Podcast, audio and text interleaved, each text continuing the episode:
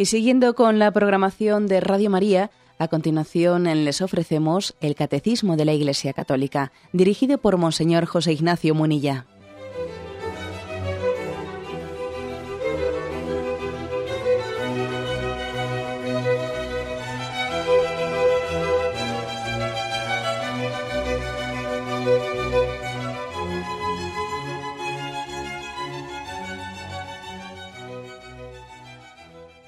Cordial saludo a todos los oyentes de Radio María. Un día más, con la gracia del Señor, proseguimos el comentario del Catecismo de nuestra Madre la Iglesia. Estamos, llevamos ya unos días, si no me equivoco, este es el cuarto, en el que estamos explicando el apartado de cómo Jesús enseñaba a orar. Después de haber, habernos asomado a ver cómo oraba Él, luego el Catecismo dedica unos cuantos puntos a intentar entresacar las enseñanzas explícitas, más o menos explícitas, que Jesús dio sobre cómo orar. Y en los puntos anteriores, sobre todo, eh, había insistido en la importancia de la conversión. Mm, cuando uno va a orar, para que su oración sea auténtica, sea verdadera, no sea una mera ficción, es muy importante que tenga la capacidad de perdonar, de convertirse, de orar en su interior, de orar ante Dios, no ante los ojos de los hombres, sabiendo que Dios es su interlocutor. Ahí nos dio toda una serie de pequeños consejos de cómo orar, ¿no? Y estábamos en el punto, en el punto 2610, que habíamos dejado así un poco sin terminar del todo, en el que se insiste mucho que para orar, que para que nuestra oración sea, sea verdadera, es importante que oremos, dice aquí, con audacia filial audacia filial. Es decir, con una oración, mm, perdón, perdón, he dicho mal, con una fe, con una fe que haga nuestra oración la propia de un niño que sabe que su padre le va a dar todo lo que le conviene. Una fe a corazón descubierto.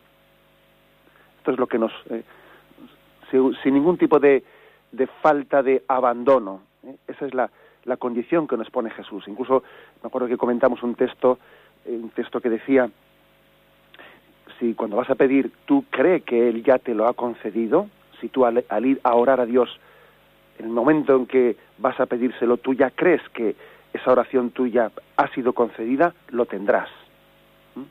Lo tendrás porque estás, estás partiendo de la absoluta confianza en que Dios te va a dar eso que te conviene.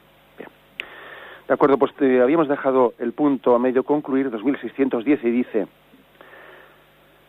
tanto como Jesús se entristece por la falta de fe de los de Nazaret y la poca fe de sus discípulos, así se admira ante la gran fe del centurión romano y de la cananea. Bueno, pues eh, son los textos evangélicos los que aquí nos propone el catecismo, bueno, pues para que nos demos cuenta de cómo para Jesús el gran obstáculo que podía tener él para escucharnos, y para, para poder acoger nuestra oración era la falta de fe. Por el caso, por el caso de, en primer lugar, de, de la poca fe de sus, de los que eran de su mismo pueblo natal, bueno, natal, él era de Belén, pero bueno, él había vivido siempre en Nazaret, ¿no? Dice, salió de allí y vino a su patria, y sus discípulos le siguen. Cuando llegó el sábado se puso a enseñar en la sinagoga, la multitud al oírle quedaba maravillada y decía, ¿de dónde le viene esto? ¿Y qué sabiduría es esta que le ha sido dada? ¿Y esos milagros hechos por sus manos? ¿No es este el carpintero, el hijo de María, el hermano de Santiago, José, eh, Judas y Simón? ¿Y no están sus hermanas aquí entre nosotros? Y se escandalizaban a causa de él. Jesús les dijo, un profeta solo en su patria, entre sus parientes y en su casa carece de prestigio y no podía hacer allí ningún milagro, a excepción de unos pocos enfermos a quienes curó imponiéndoles las manos, y se maravilló de su falta de fe. Y recorría los pueblos del contorno enseñando. Claro, cuando uno ve eh, pues este, este pasaje evangélico en el que se ve el rechazo de Nazaret a Jesús, el escepticismo el escepticismo de decir, pero bueno, si este es uno de los nuestros, este cómo pretende, pero si sabemos de dónde viene, pero este eh, ese escepticismo lleva llega a, a Jesús a decir una frase que nos puede llamar la atención. Y no podía allí hacer ningún milagro. Dice no podía, ¿eh? No dice no quería, porque podía ser interpretado en este sentido. No tienen fe en mí, son escépticos. Bueno, pues no quiero hacer ningún milagro, no quiero escuchar las peticiones que, dirigen. No, no dice no quiero, dice no puedo. Como os podéis imaginar, no vamos a interpretar este no podía en un sentido de negar o poner en cuestión la omnipotencia de Dios. No, no, no vamos a poner en cuestión la omnipotencia de Dios, pero sí entendemos que Dios ha querido, ha querido llevar a cabo la historia de la salvación contando con nuestra voluntad. Aquella famosa frase de San Agustín, que tantas veces la hemos eh, dicho y escuchado, el que te creó sin ti no te salvará sin ti. Y por eso, como Dios cuenta con nuestra voluntad y Dios nos pide permiso, y Dios llama a la puerta de nuestro corazón y no quiere entrar derribándola, sino quiere que nosotros abramos y le invitemos a entrar, ¿no? Como dice la Sagrada Escritura, mira que estoy llamando a la puerta. Si escuchas mi llamada y me abres, entraré y cenaremos juntos, dice el Apocalipsis. Dios, cuenta con nuestra colaboración. Por eso dice que en Nazaret no podía hacer milagros, porque, porque no había una voluntad, no había una, una fe, una confianza en Él. Dice, a excepción, ¿eh? no podía hacer allí ningún milagro, a excepción de unos pocos enfermos, quienes curó imponiéndoles las manos. O sea que gracias a Dios, también allí en Nazaret, como en nuestros días, también había algunos cuantos que rompían la excepción del escepticismo general. Si en esos pocos enfermos, que dice fueron unos pocos, eh, pudo hacer aquel, aquellos milagros de sanación, es porque también en Nazaret había algunos que no eran escépticos. ¿eh? Lo cual es una gran esperanza para todos nosotros, porque quiere decir que aunque haya ambientes y momentos históricos en los que pues el agnosticismo, el escepticismo, pues sea culturalmente parece que es eh, cuasi obligatorio, gracias a Dios tenemos una libertad, una libertad que nos puede también permitir hacer una objeción ¿eh? a la cultura dominante. También allí, ¿eh? en aquel ambiente hubo hombres de fe y, y se maravilló de su falta de fe bueno, también esta palabra se maravilló, o sea, le, impactó su falta de fe. ¿Qué quiere decir? Pues que nos tenemos que poner en el, en hacer un esfuerzo, ¿no? Para ponernos en el lugar de Dios. Imagínate lo que puede suponer para Dios el estar haciendo ese esfuerzo de revelación, de descubrirse a nosotros y, y tener a cambio, pues una, una respuesta de opacidad, de falta de respuesta. Imagínate lo que es que Dios haya en su designio de amor y de misericordia, haya tomado esa iniciativa de, de, venir a nosotros, de encarnarse, de ser uno más entre nosotros, vino a los suyos, no, no hizo alarde de su categoría de Dios, se despojó de su rango divino, vino a nosotros, y claro, tiene que ser impactante para Dios que después de ese despojamiento, pues obtenga a cambio escepticismo. Eso tiene que ser muy duro. tiene que ser muy duro. Pongámonos también en el corazón de Dios y entendamos su dolor por la falta de fe. ¿eh? Dice, se maravilló de su falta de fe. Y luego dice, y recorría los pueblos del contorno enseñando. Quiere decir, mira, le dolió mucho el rechazo de Nazaret, pero no se quedó hecho polvo. Porque quizás algunos de nosotros en nuestro amor propio hubiésemos dicho, mira qué rechazo, no, he venido y no me, no me han querido acoger y bueno, pues entonces me, mm, me quedo en silencio. No, no, él, bueno, pues mira, no, no me, no me acogen aquí, pues me voy recorriendo los pueblos del contorno enseñando, sacudo el polvo de los pies de, de mis sandalias donde no quieren recibirme y sigo adelante, que hay muchos que están deseosos y hambrientos de acoger la palabra de Dios. He aquí ¿eh? Un texto, este de Marcos 6, en el que eh, claramente se nos está haciendo una enseñanza. La enseñanza es que una condición para tener una oración profunda es la confianza, es, es la fe, la fe que no tuvo Nazaret, o muchos, muchos habitantes de Nazaret, ¿no? Se nos pone también otro texto, otro texto para nuestra consideración, que es el texto de, mm, hasta aquí, la poca fe de sus discípulos, dice Mateo 8, 26. Perdón que lo he perdido. Vamos a ver. Perdonad que aquí también de vez en cuando. Bueno, se me ha trabucado, pues sigo adelante, que se me ha perdido la página. Y si no, vamos a perder, em, a perder demasiado tiempo. Eh, lo podéis buscar vosotros cuando tengáis un rato. Y dice que, sin embargo, por el contrario, se admiraba, así como, como se ven estos pasajes del disgusto, ¿eh? del disgusto por no haber sido acogido, se admiraba de la, de la gran fe, ¿eh? de la gran fe, dice él, del centurión romano y de la mujer cananea. ¿eh? Dice así, en Mateo 8, versículo 10. Al entrar en Cafarnaún, se le acercó un centurión y le rogó diciendo, Señor, mi criado yace en casa paralítico con terribles sufrimientos. Le dice Jesús, yo iré a curarle. Replicó el centurión, Señor, yo no soy digno de que entres bajo mi techo hasta que le digas de palabra y mi criado quedará sano. Porque también yo, que soy un subalterno, tengo soldados a mis órdenes y le digo a este vete y va, al otro ven y viene, y a mi siervo haz esto y lo hace. Al oír esto Jesús quedó admirado y dijo a los que le seguían, os aseguro que en Israel no he encontrado en nadie una fe tan grande. Es decir, que igual que ante los habitantes de Nazaret que eran escépticos, porque decían, ¿de dónde viene este? Si ya le conocemos de dónde viene. El texto que hemos leído antes dice, y se quedó admirado, se quedó maravillado de su falta de fe, ¿eh? le impactó su falta de fe. También ahora dice de este centurión, se quedó admirado por la fe que tenía. Os aseguro que en Israel no he encontrado en nadie tanta fe. Jesús que se admira por nuestra fe y también que le impacta nuestra falta de fe. Nosotros igual le damos poca importancia, ¿no? Algo que sin embargo para Jesús es definitivo. Nuestra fe es, es la puerta, la puerta a la que Jesús está tocando para, para que le abramos, para que entre, para que tengamos amistad con Él. aquí el catecismo está poniendo el dedo en algo que es básico. Sin esa fe, ¿cómo vamos a tener una relación personal con Él? ¿Mm? Sin esa fe.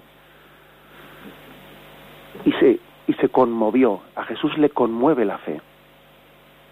Le conmueve porque sabe que el hombre le está dando, cuando hace un acto de fe, como lo hizo Abraham, como lo hizo María, cuando el hombre hace un acto de fe, se está postrando ante Dios, está está arrodillándose ante la majestad divina. Nunca es tan grande un hombre como cuando se postra ante Dios. El acto de fe es lo contrario a la soberbia y eso a Dios le maravilla, porque en el fondo lo único que a Dios qué le vamos a dar si Dios ya lo tiene todo. Cuando decimos quiero darle algo a Dios, uno ¿qué, qué le voy a dar que él no me haya dado previamente? En el fondo lo único que le puedo dar a Dios es el acto de humildad, de reconocimiento de su grandeza. Bueno, pues igual que se admiró de ese, mm, de ese hombre, el centurión que le dijo yo no soy digno de que entres en mi casa, basta que digas una palabra y mi criado quedará sano y tenía una gran fe y sabía que si Jesús decía esa palabra, su criado quedaría sano. También hay otro pasaje que nos pone finalmente el catecismo, el de la mujer cananea, que está en Mateo 15, Mateo 15, leo desde el versículo 21. Saliendo de allí Jesús se retiró hacia la región de Tiro y de Sidón. En esto una mujer cananea que había salido de aquel territorio gritaba diciendo, Ten piedad de mí, Señor, hijo de David, mi hija está malamente endemoniada. Pero él no le respondió palabra. Sus discípulos acercándose le robaban, Concédeselo, que viene gritando detrás de nosotros. Respondió él, No he sido enviado más que a las ovejas perdidas de la casa de Israel. Ella, no obstante, vino a postrarse ante él y le dijo, Señor, socórreme. Él respondió, no está bien tomar el pan de los hijos y echárselo a los perritos. Sí, Señor, repuso ella, pero también los perritos comen de las migajas que caen de la mesa de los amos. Entonces Jesús le respondió, mujer grande es tu fe, que, que te suceda como deseas. Y desde aquel momento quedó curada su hija. Es, mm, a Jesús le conmueve ¿eh? Y, fijaros que es un pasaje del Evangelio en el que podría parecer que Jesús ha, bueno, la ha puesto a prueba, ¿eh? le ha puesto a prueba con una prueba que hasta podía parecer que ha sido un poco cruel. le ha dirigido una palabra que si no, se si no se entendiese la pedagogía que ha querido tener Jesús, hasta podía parecer un tanto humillante, ¿no? Cuando Jesús le dice eso de que no está bien tomar el pan de los hijos y echárselo a los perros, haciéndole, recordándole a esa mujer que es una mujer cananea y no forma parte del pueblo de Israel, ¿no? Y Jesús le pone a prueba, pero sin embargo esa prueba no hace sino, en vez de hundir a la mujer, en vez de hundirla, todavía lo que hace es acrecentar, acrecentar su, su petición humilde, porque ante las pruebas, la fe todavía, lejos de desesperarse, la fe todavía lo que hace es crecer ¿eh? en abandono y en confianza. Las pruebas están llamadas a fortalecer la fe, a fortalecer la fe. Esto es, esto es importante. A, Jesús le, le, conmueve que esta mujer cananea, cuando le pone esa prueba, ¿eh? esa prueba de humillación, todavía sale más fortalecida en su fe de ella y sale más orante. Señor, yo no soy digno, soy consciente, ¿no?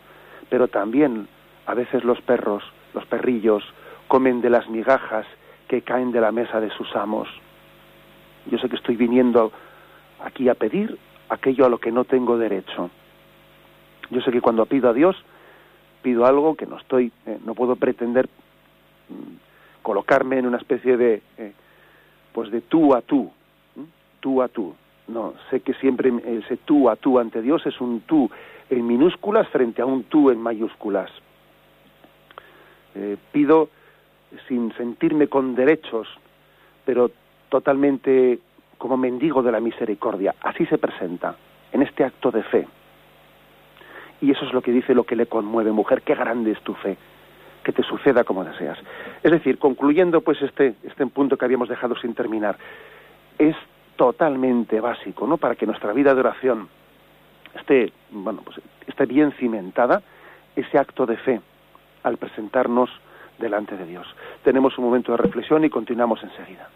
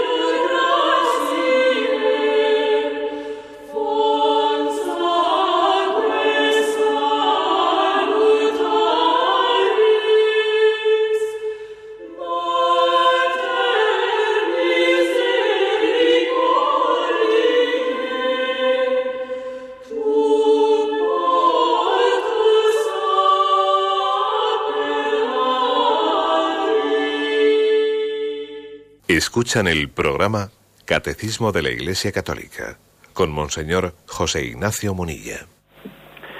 Continuamos en esta edición del Catecismo, pasando al punto 2611. Seguimos viendo cómo Jesús nos enseñaba a orar. Y dice este punto, la oración de fe no consiste solamente en decir Señor, Señor, sino en disponer el corazón para hacer la voluntad del Padre. Luego seguimos el comentario, aquí nos quedamos en esta primera reflexión. La oración de fe no solo es decir Señor, Señor, sino disponerse a, vivir y cumplir la voluntad del Padre. Bueno, es algo esto básico eh, y se nos remite a un texto, al texto de Mateo 7:21. No todos los que dicen Señor, Señor entrarán en el reino de los cielos, sino los que hacen la voluntad del Padre que está en los cielos. Muchos me dirán en el día del juicio, Señor, mira que en tu nombre hemos anunciado el mensaje de Dios, y en tu nombre hemos expulsado demonios, y en tu nombre hemos hecho muchos milagros. Pero yo les contestaré, no os conozco, apartaos de aquí, apartados de mí, hombres de iniquidad.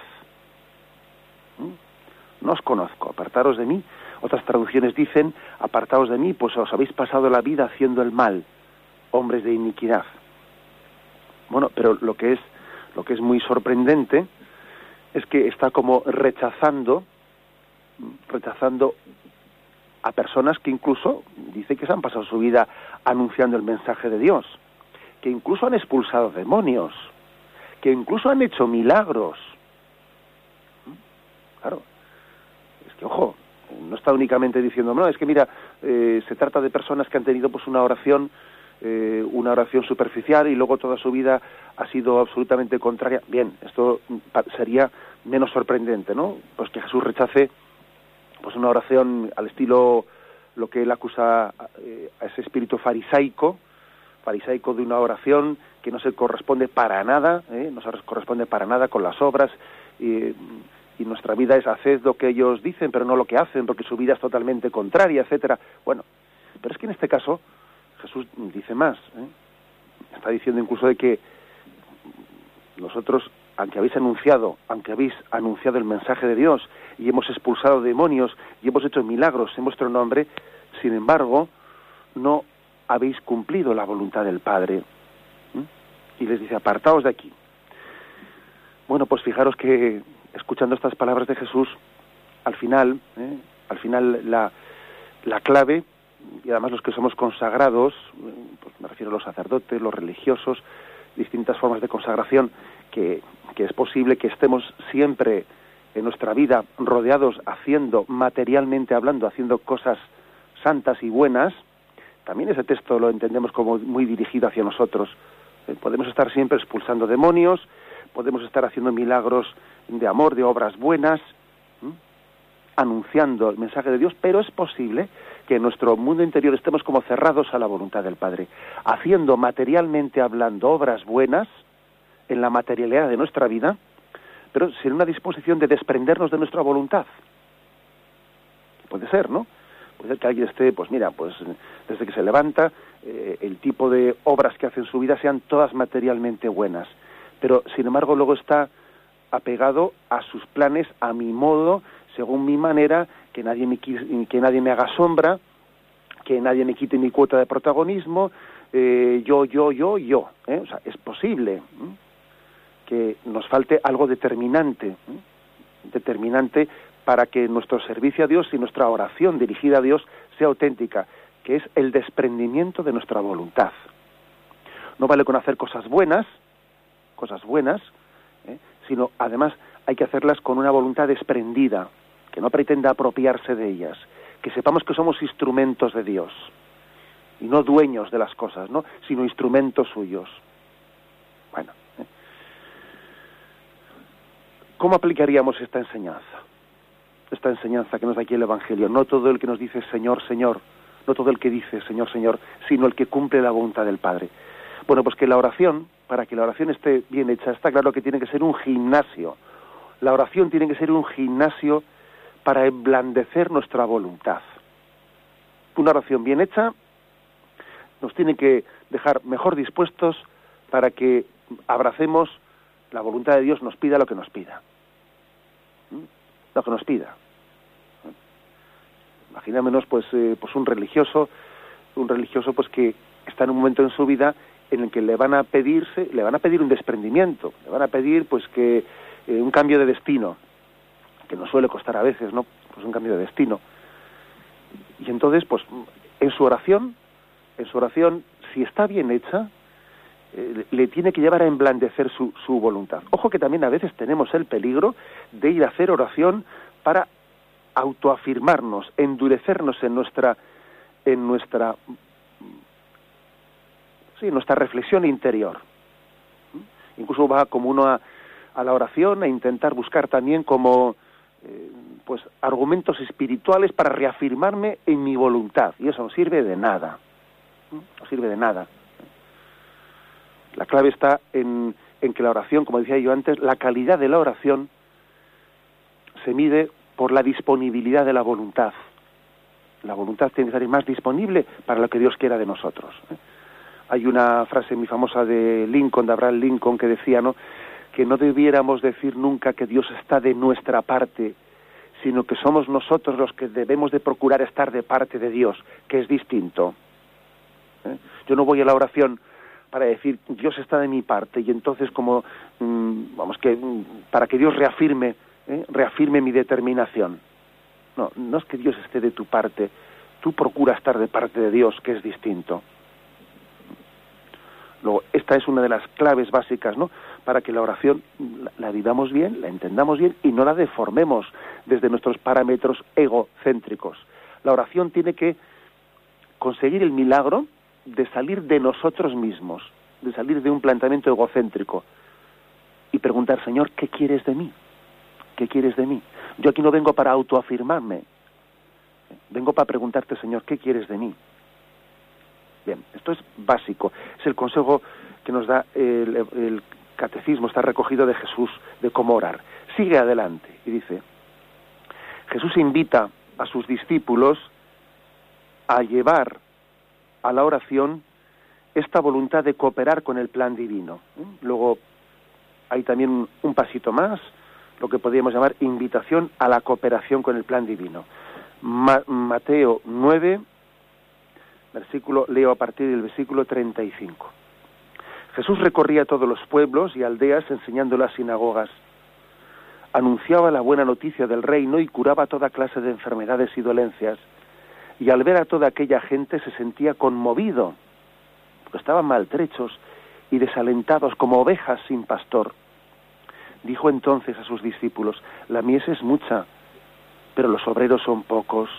Por eso pedidle al dueño de la mies que mande trabajadores a su, a su mies. Bueno, otra, un texto, un texto en el que se nos quiere dar a entender que hacer oración, hacer oración es ponernos a colaborar con Jesús. Es descubrir un corazón de Cristo que está sufriendo, que está deseoso de intentar llegar, hacer llegar el mensaje de salvación a todos de llevar la liberación del reino de Dios a tantos, a tantos corazones esclavos. Y se sentía conmovido, dice que Jesús sufría al ver las multitudes como ovejas sin pastor. Entonces, entonces ¿cómo, ¿cómo hacer oración? Pues conectando con lo que a Jesús le hace sufrir. A Jesús le hace sufrir cómo ve el mundo, a Jesús le hace sufrir el sufrimiento de los, de los más débiles, de los más inocentes. A Jesús le hace sufrir ver cómo tantos le han dado la espalda a su Padre y viven como si Dios no existiese. Y lo que a Jesús le hace sufrir, a nosotros también nos tiene que hacer sufrir. ¿Eh? Luego hacer oración es conectar con el corazón de Dios. Es que sería ridículo que yo voy a hacer oración y voy a hablar con voy a hablar con Dios. Entonces él tiene sus preocupaciones y yo tengo las mías, ¿no? Y yo te vengo a hablar de lo mío y me importa poco lo que a ti te preocupe. No, eso, es ridículo, es una oración mal hecha, mal hecha. Como es lógico, igual que, imagínate un matrimonio, ¿no? Un matrimonio, pues que tengan un diálogo, pues un poco de besugos, ¿no? Eh, el sentido que va a la mujer y habla de sus cosas, luego al marido y habla del trabajo, de los problemas del trabajo, ¿verdad? pero uno observa que al marido le importa muy poco los problemas que tiene su mujer y a la mujer le importa muy poco los problemas que tiene su marido. Cuando habla de los problemas de la empresa, desconecta. Al revés, y marido, cuando ve que la mujer habla de sus problemas, desconecta. Eso, eso es una especie de diálogo de, de, sordos, de besugos, ¿no? No, no se está preocupando uno de lo que le pasa al otro. Esto mismo nos tiene que ocurrir también a nosotros, ¿eh? O sea, ojo, ojo frente a esto. Por eso dice que Jesús sentía lástima, Jesús sufría al ver, al ver las multitudes como ovejas sin pastor, y entonces eh, nosotros conectamos con lo que le hace sufrir a Cristo. Y él dice, la mies es mucha, los obreros son pocos, pedid al dueño de la mies que mande trabajadores a su mies. O sea, que Jesús quiere que nosotros hagamos nuestra su causa, nuestra su causa. Bueno, y estoy seguro que algún oyente puede decir, bueno, pero vamos a ver, Jesús no es Dios, no es el Hijo de Dios, pues entonces, ¿por qué nos dice a nosotros, rogad al dueño de la mies que mande obreros a su mies? ¿Por qué no lo hace? ¿Eh? ¿Por qué no lo hace él directamente en vez de pedir que roguemos por ello? Pues por lo que he dicho antes, ¿eh? por lo que he dicho antes, porque Dios no ha decidido llevar adelante su plan de salvación sin avasallar nuestra voluntad, sino contando siempre con ella. Y nuestra oración es el instrumento para ir madurando la voluntad, para irla disponiendo a coger la voluntad. la voluntad del Padre, adhiriéndonos a ella. es un misterio, pero, pero, pero es, la clave de entender para qué oramos. Hay también otro, algún otro texto más que se nos ofrece y voy a elegir el de Juan 4, Juan 4, 34. Lo leemos desde el versículo, desde el versículo 4. Es un, perdón, desde el versículo 30. Es un episodio este, para remarcar lo mismo, el episodio que tiene lugar después del encuentro de Jesús con la mujer samaritana.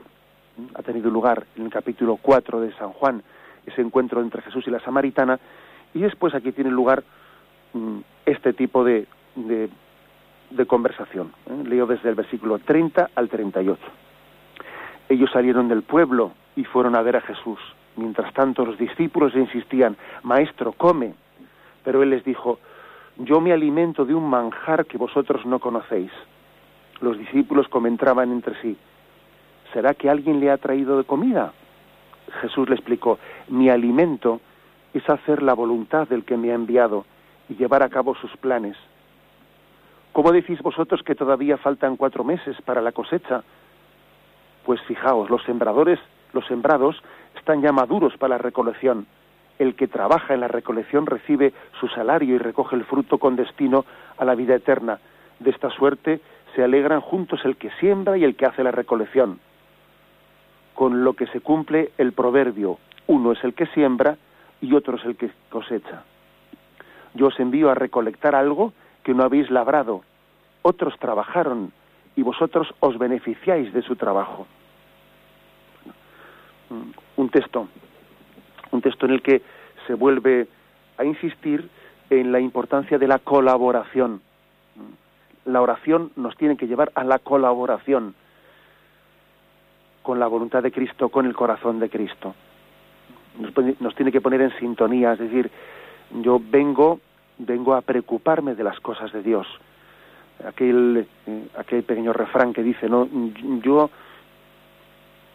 abandona tus cosas, que yo me ocuparé de ellas y tú ocúpate de las mías. Vamos a hacer eso. La oración es una especie de decir, venga, Señor, mm, yo tengo preocupaciones, ¿no?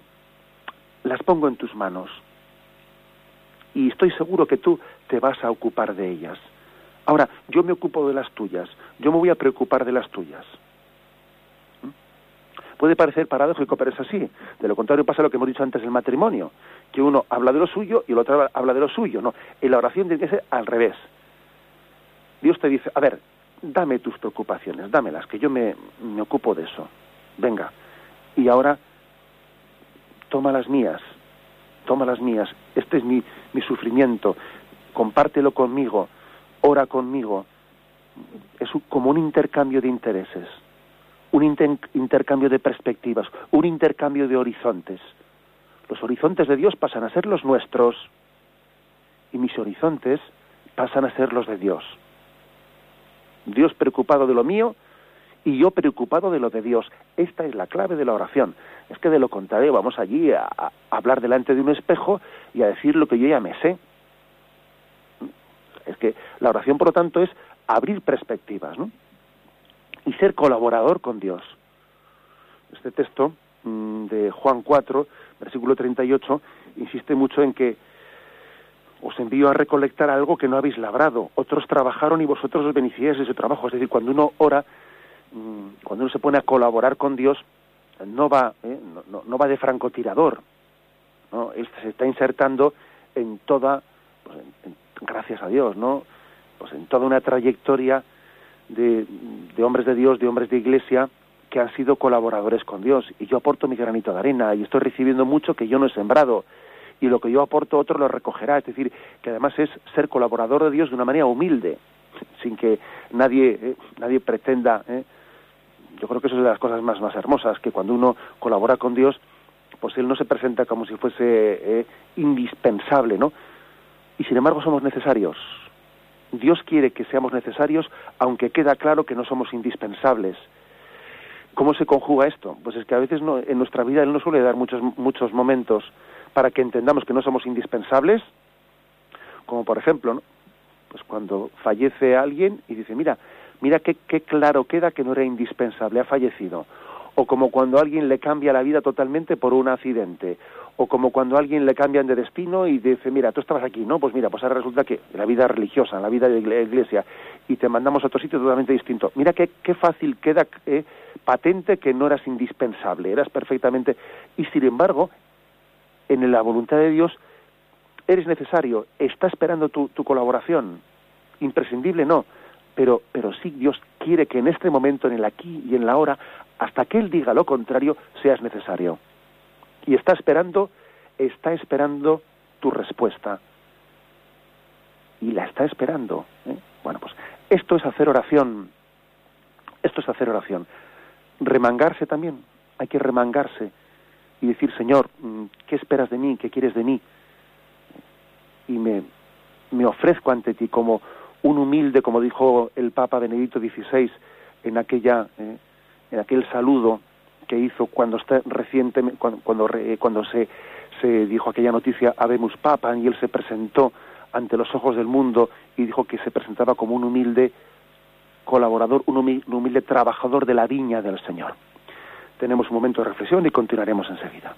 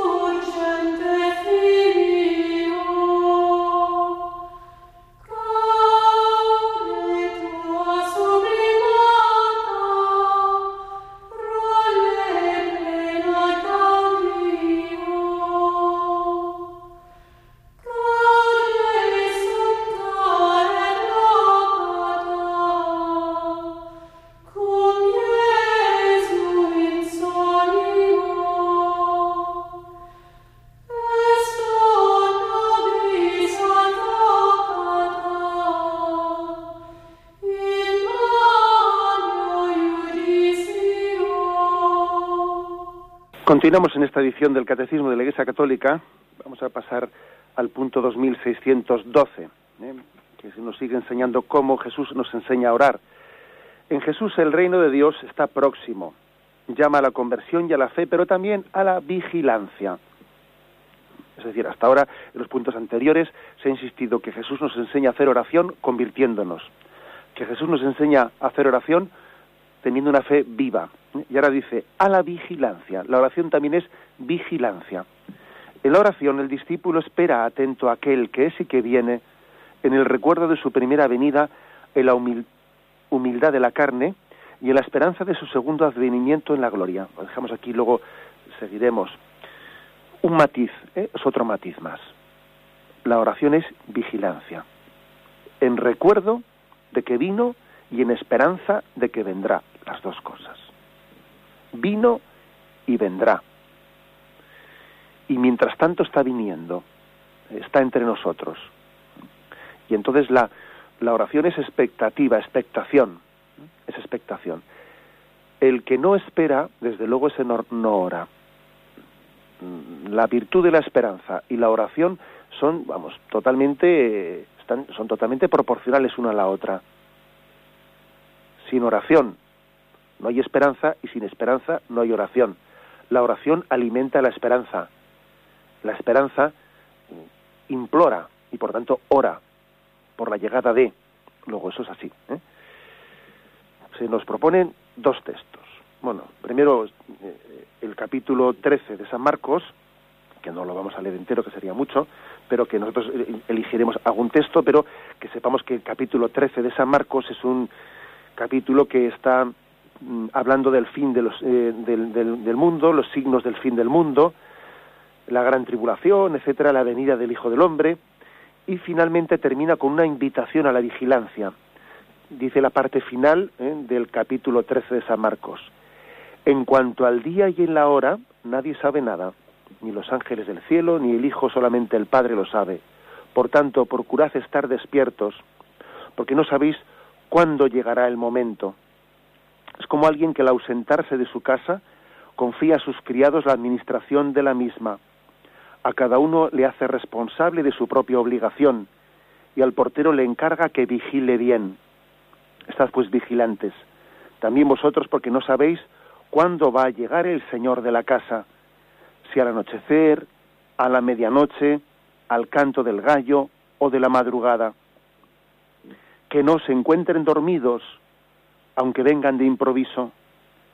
Y esto que os digo a vosotros, os lo digo a todos, estad vigilantes. Pues es, eh, una, imagen potentísima, muy fuerte, en la que entendemos que la oración es una, una vigilancia, no la entendamos en el sentido de, mm, porque a veces ¿no? Pues también nos, nos, nos encontramos con, con personas que están, no sé, a ver si me explico, lo digo sin, sin ofender a nadie, ¿no? Pero sí que a veces yo me encuentro con algunas personas pues con una espiritualidad demasiado revelacionista, demasiado atentos y expectantes que si el final del mundo, que si los signos, no, no, no van por ahí las cosas, ¿eh? no van por ahí las cosas. No, es en ese sentido de tensión, de pensar que viene que, y ponerle fechas eh, al fin del mundo. Eh, quitemos todo eso de nuestra mente, que eso no es una espiritualidad sana. ¿De acuerdo? Eso no es una espiritualidad sana. Porque eso nos puede, nos puede estar em, quitando la atención de los signos del reino que están entre nosotros, mientras que estamos esperando lo extraordinario, lo extraordinario, nos estamos olvidando del ordinario. El reino de Dios está teniendo lugar y está aconteciendo su llegada en la vida ordinaria. ¿eh? Luego, ojo con esa especie de eh, entenderla, estar expectantes o estar vigilantes, eh, como toda una espiritualidad visionista, etcétera, fuera eso. Pero sí, sí vivir, vivir el momento presente con tal intensidad que si fuese bueno, que yo viviese ahora como si Dios viniese a buscarme, ¿no? Es decir, que, que viva el hoy con la misma intensidad como si fuese el primer día y como si fuese el último día de mi vida. Con la ilusión de la novedad, aunque yo ya he vivido ya muchos días antes, y con la intensidad, pues que como quien piensa que va a ser el último día que tengo para hacer las cosas bien hechas, ¿no? Con ilusión y con intensidad.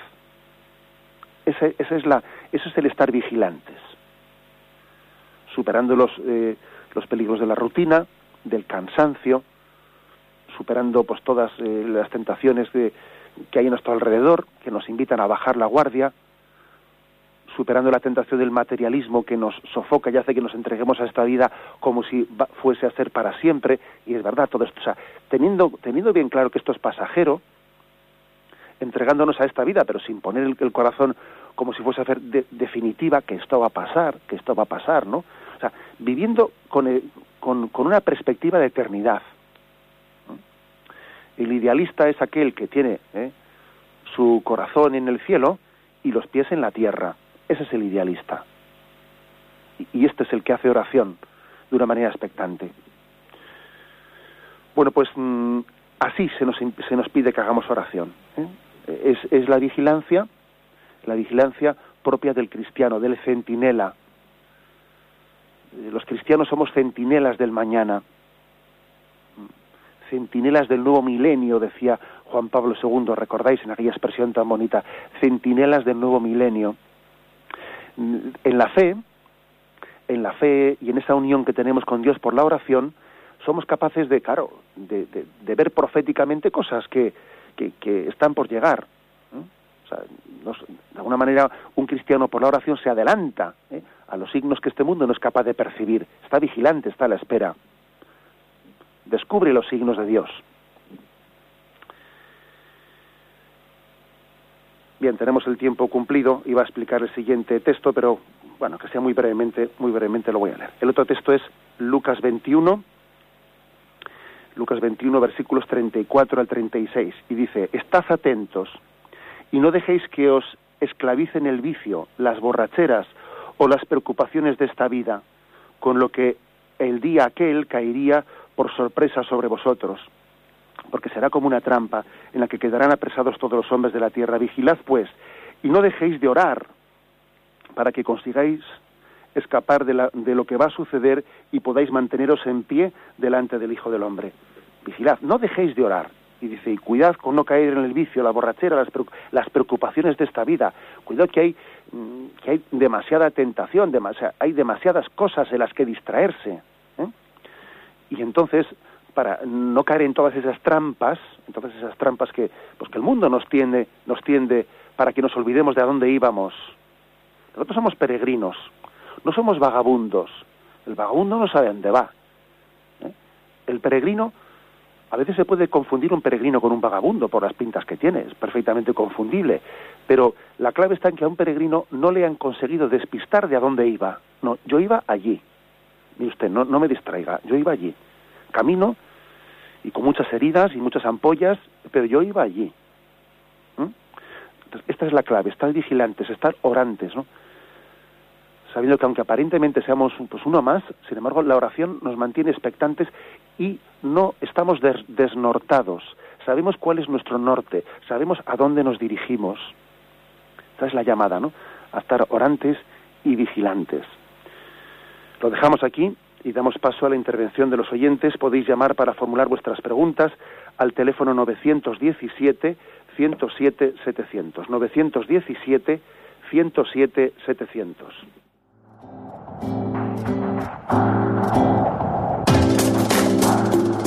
Estos voluntarios que dan su tiempo generosamente en el día a día. Un cordial saludo a todos los oyentes de Radio María. Un día más, con la gracia del Señor, proseguimos el comentario del Catecismo de nuestra Madre la Iglesia.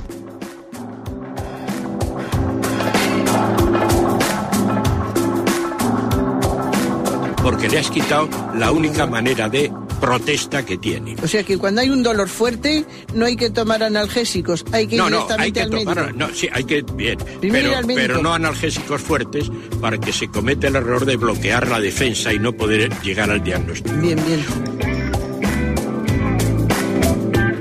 ¿Le gustaría tener sus programas favoritos de Radio María para escuchar en cualquier momento? Llame y pídanos el programa que más le interesa en cualquiera de sus emisiones. Recogeremos su petición y sus datos completos para hacer el envío. Solo necesita un lector de CD o DVD que admita el formato de compresión MP3. Llame al 917-107-700 y atenderemos su petición encantados. Tome nota. 917-107-700. Radio María, más cerca de usted.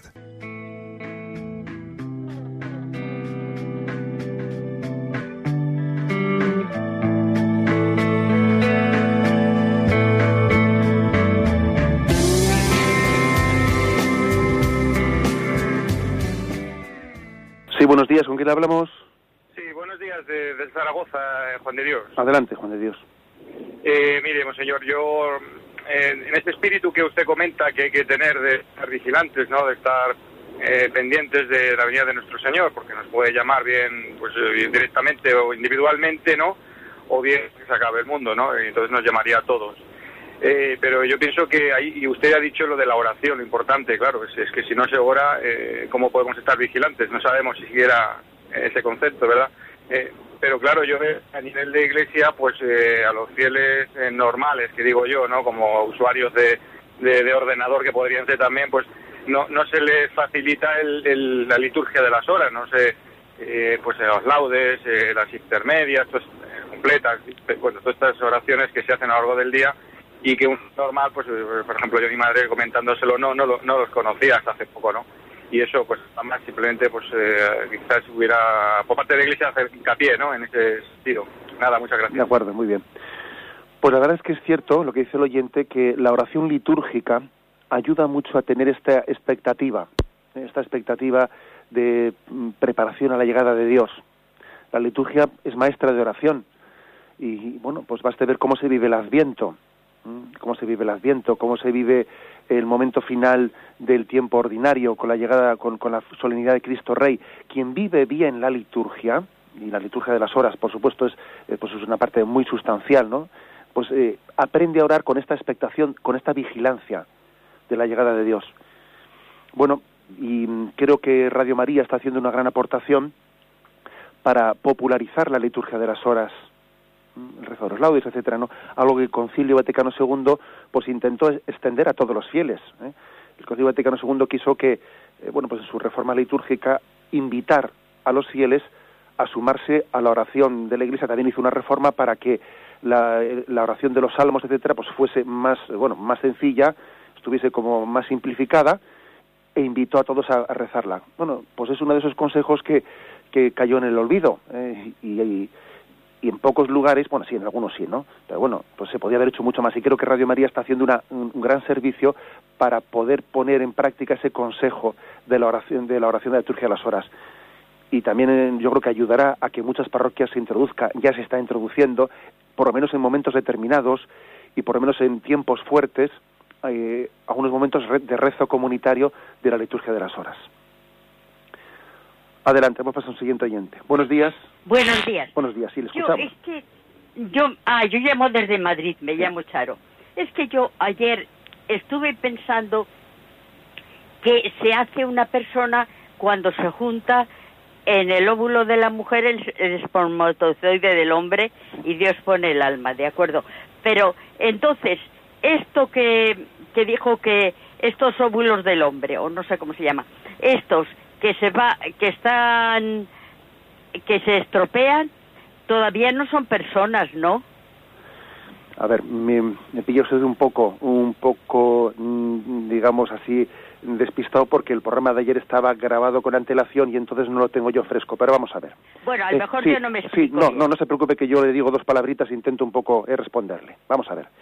Mm, digamos que donde el momento en que existe una persona es cuando ya no hay óvulo, sino embrión, es decir, cuando ya ha tenido lugar la concepción. ¿eh? La concepción, es decir, pues la, la mujer la mujer ovula y no, no todos los óvulos son fecundados. ¿eh? Y la persona humana no tiene su, su, mm, su, origen, su momento de inicio en la vida, sino en el embrión, es decir, en los óvulos que han sido fecundados.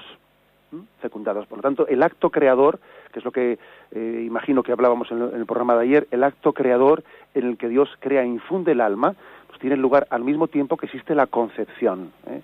La concepción pues mm, biológica. Hay una confluencia entre la concepción biológica y el acto creador de Dios que infunde el alma en ese momento. ¿eh? Por, por, lo tanto, ¿no? Lo que, lo que venimos a decir es que, ojo, si, si, en, el, si en el contexto de la fecundación in vitro, inseminación artificial, que creo que es lo que estábamos hablando en el programa de ayer, si en ese contexto estamos hablando ya de embriones y por lo tanto de óvulos fecundados que ya son embriones, eh, confesamos que son seres humanos y la prueba es que son seres humanos, es que se busca allí artificialmente su viabilidad y si son viables, pues, pues llegarán, ¿no? Propiamente a, a un nacimiento, eh, tal y como nosotros lo entendemos. Esto es lo que, lo que explicamos ayer. Adelante, vamos a pasar a un siguiente oyente. Buenos días. Buenos días, padre. Buenos días, sí, le escuchamos. soy Josefina de aquí de Pamplona. Sí. Este, mire, eh, tenía, tengo una duda o una cosa aquí clavada en mi corazón de, de una persona que oí que dijo que, que a los católicos nos dicen que en esa cajita que está allí en el altar, que allí está Dios y que Dios no está allí, que, que Dios lo tenemos en nuestro corazón, que Dios lo tenemos sí, donde quiera que le llamamos, pero que allí no está Dios. Y eso a mí como que me dio coraje, ¿verdad? Y, y pues no hay que no hay que explicar, qué decir. Muy bien, muchísimas gracias por su. Yo creo que es una buena ocasión para que usted reafirme nuestra fe católica en la presencia real de Cristo en la Eucaristía. Lo cual no es una presencia, eh, una presencia que mm, niegue otras presencias, porque Dios, eh, Dios es Dios y tiene la capacidad de tener distintas formas de presencia. ¿eh? En los Santos Evangelios también se refiere como tuve hambre y me diste de comer, porque era yo ese al que diste de comer. O sea, también Cristo está presente, ¿no? De una manera muy especial, pues en los pobres, por ejemplo, ¿no? hay otras formas de presencia, pero una no quita la otra, una no quita la otra. También Dios habita en nuestro corazón. ¿eh? Dice, por ejemplo, cuando vayas a orar, entra en tu interior y Dios que habita dentro de ti, también habla de esa forma de inhabitación, también la Sagrada Escritura. Pero es que mm, cuando se hace, cuando se contraponen presencias, se, bueno, se está un poco eh, no respetando, no se, no se está respetando lo que es el espíritu del Evangelio, que suma todas esas presencias. Ahora bien, En la tradición católica, entre todas las presencias, se ha hablado de una forma muy especial de presencia, que es la presencia sustancial de Cristo en la Eucaristía. Ante ella nos arrodillamos, ante ella nos arrodillamos. ¿eh? No quiere decir que nos arrodillemos ante un pobre, ojo, que tiene también una forma, ¿no? Una forma de, arrodillarse por el amor, descubriendo a Cristo presente en él. ¿eh? La Madre Teresa de Calcuta se arrodillaba ante un pobre de la misma forma que se arrodillaba ante el sagrario. Pero la presencia sustancial de Cristo, la Eucaristía, pues es, la mayor de las presencias. ¿eh? Es la presencia por antonomasia de Dios que habita en nosotros. No os dejaré solos, yo estaré con vosotros, ¿no? Este es mi cuerpo, tomad y comed todos de él. Tenemos el tiempo cumplido. Me despido con la bendición de Dios Todopoderoso, Padre, Hijo y Espíritu Santo. Alabado sea Jesucristo.